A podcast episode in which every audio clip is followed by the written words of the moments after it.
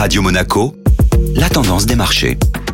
Radio Monaco, la tendance des marchés avec Société Générale Private Banking. Bonjour Clémentine Rousseau. Bonjour Benjamin. Que s'est-il passé tout d'abord du côté des bourses européennes La bourse de Paris a été surprise hier de l'arrivée sur le devant de la scène du groupe alimentaire canadien Couche-Tard, méconnu du grand public français. La société aurait entamé des discussions de fusion avec le groupe Carrefour. Cette nouvelle a fait bondir l'action Carrefour à 17% au plus haut de la séance pour clôturer à plus de 13%, entraînant dans son sillage Casino qui termine à 4%. Le CAC 40 signe sa première séance de hausse de la semaine. Et l'autre information marquante, Clémentine, pour les marchés Oui, Benjamin, outre-Atlantique, le président Joe Biden annoncera cet après-midi les contours de son plan de relance destiné à soutenir l'économie. Nous attendons également aujourd'hui les nouvelles demandes d'allocation au chômage aux États-Unis. La forte recrudescence de la Covid-19 dans le pays en décembre a contraint de nombreuses entreprises à mettre en place des restrictions et à détruire des emplois pour la première fois depuis le mois d'avril. La tendance des marchés était donc signée Clémentine Rousseau. Merci.